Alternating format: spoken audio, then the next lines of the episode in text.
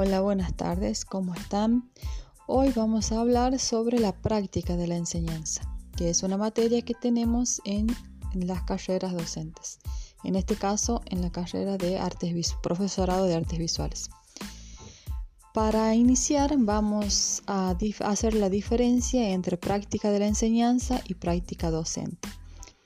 Práctica de la enseñanza es la actividad que realiza el docente al enseñar contenidos específicos a un educando.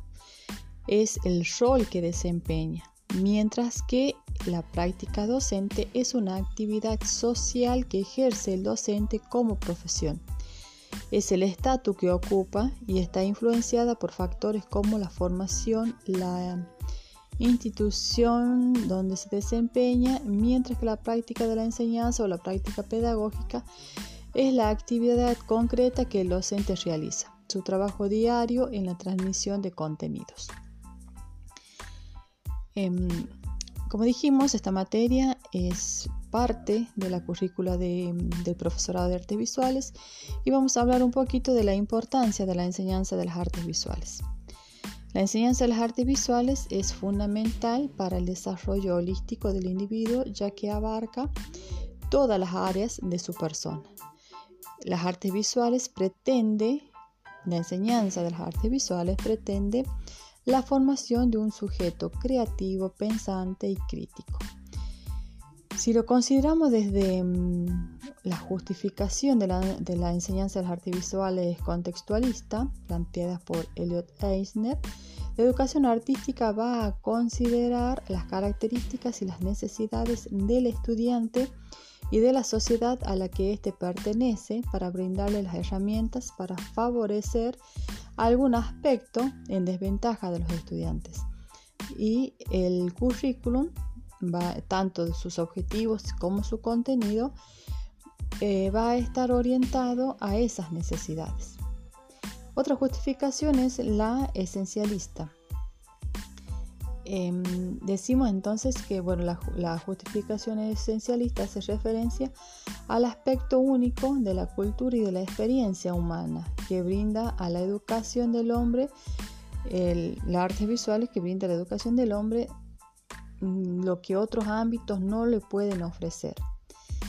Él, plantea que la enseñanza de las artes visuales es importante por el aporte que realiza al conocimiento que permite el desarrollo holístico del ser humano, brinda herramientas para fortalecer ciertos aspectos del individuo y para superar su personalidad, le permite comunicarse de una manera simbólica, expresar sus sentimientos, pensamientos e ideas a través de este. Por lo tanto, eh, la, la justificación contextualista y la esencialista se complementan. Tenemos ciertos rasgos distintivos en las artes visuales como disciplina. El arte es una área de estudio imprescindible en la educación de cualquier persona.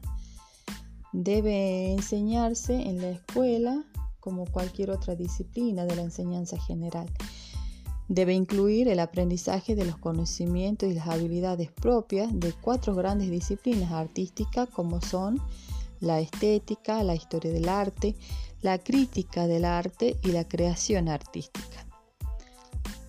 De acuerdo a los rasgos descriptos, la evaluación será cualitativa. Se evaluarán los logros alcanzados y las habilidades y el conocimiento que el alumno va, va logrando o que va a lograr desarrollar durante el proceso de aprendizaje y enseñanza. El docente acá tiene un rol importante, es eh, guía, facilitador de herramientas para que el estudiante logre desarrollar sus capacidades a través de la experiencia. El docente, teniendo en cuenta el tema que va a desarrollar, tendrá que tener presente los conocimientos previos del alumno, los intereses, la contextualización de los contenidos de acuerdo a la situación social, eh, sociocultural, económica y geográfica. De esta forma conseguirá un contenido em, familiar para el alumno y no un contenido fragmentado y sin sentido. Dado el contexto actual de pandemia que vivimos en estos últimos tiempos, se debieron buscar estrategias diferentes para abordar las clases con los alumnos. Tanto los docentes como los alumnos tuvieron que adaptarse a las TIC para poder continuar con la trayectoria educativa. Desde el espacio de la práctica de la enseñanza se ha buscado brindar herramientas necesarias a los alumnos, futuros docentes, para enfrentar esta situación em, a través de la tecnología, con la proporción o, la información de, aplicaciones que se pueden utilizar para dictar clases, plataformas, eh, distintas formas de, de, plasmar la información para que los alumnos tengan una mejor recepción, como las infografías, la utilización del video en las aulas, eh, sin dejar, se, eh, buscó mm, incursionar en el tema o enseñar en el, tema de la tecnología y las aplicaciones para la enseñanza, sin dejar de lado las planificaciones de, para las clases presenciales. Bien, em, avanzando un poquito más sobre el tema, eh, también tenemos que tener en cuenta en la enseñanza, por supuesto, la evaluación. La evaluación en su función pedagógica es formativa, dado que aporta información útil para reorientar la enseñanza, en el caso de que sea necesario. Así, la evaluación se inserta en el proceso de formación, ya sea en su inicio, en el transcurso o al final, pero siempre con la intención de contribuir a los logros de los estudiantes.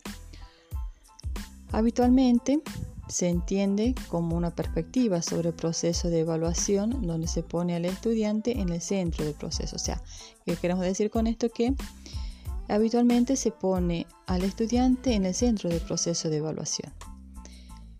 Evaluar para aprender hace referencia a un modo de integrar la evaluación con la enseñanza y el aprendizaje. Es lo que se busca en la actualidad, esta integración de, estas tres, eh, de estos tres aspectos, la evaluación, la enseñanza y el aprendizaje, de un modo más auténtico y desafiante para los estudiantes, en donde estos aprenden y muestran sus desempeños. De acuerdo um, con la evaluación formativa implica ir formando mientras se aprende y proveer información que contribuya a que el estudiante avance. Evaluar para aprender se instala claramente en el paradigma de la evaluación formativa. Es importante tener en cuenta que en la última década se asiste a una suerte de desplazamiento del concepto de la evaluación formativa hacia el de evaluación para el aprendizaje. Eh, que complejiza y amplía el concepto, ya que se orienta a pensar en la evaluación como un proceso que tiende a ser continuo, que destaca el efecto retroalimentador de la información para los docentes y en especial para los alumnos. Es importante que los estudiantes sean conscientes de lo que se espera de ellos durante una situación de evaluación y que participen en la misma sabiendo qué es lo que mm, aprenderán y serán capaces de hacer. Uno de los aspectos imprescindibles de la evaluación se refiere a la definición de los criterios de evaluación para acreditar saberes. Si sabemos qué y para qué estamos evaluando, vamos a poder establecer con claridad y coherencia los criterios que se usarán a la hora de otorgar un valor al desempeño y producción de los estudiantes. Bueno, acá tenemos tres criterios, que es transparencia, eh, criterios compartidos y públicos. Los criterios tienen que ser entonces transparentes, compartidos y públicos. Deben ser específicos, claros y precisos, coherentes con el objetivo propuesto. Y otra cosa también que nos resulta útil e interesante, algunas características o algunos puntos de la Escuela Federal 2030 en la implementación de una nueva enseñanza. La Escuela 2030 es una política de implementación federal para transformar la escuela secundaria y pone el foco en la organización de la misma. Eh, sus principales objetivos son la erradicación del fracaso escolar, la permanencia de los estudiantes en la escuela y vincular al nivel secundario con el mundo universitario y laboral a través del marco de la organización de los aprendizajes y se ancla en las siguientes eh, cuatro dimensiones de manera simultánea e integrada la organización de los aprendizajes, la orientación docente, régimen académico y formación y acompañamiento docente. Muy bien, bueno, es lo que mm, hemos rescatado de esta materia. Es una materia muy interesante, muy fundamental en el desarrollo, en la formación de, de nuestra, nuestra formación como docentes. Eh, esta materia es lo que nos va a permitir eh, desempeñarnos como, buenos profesionales.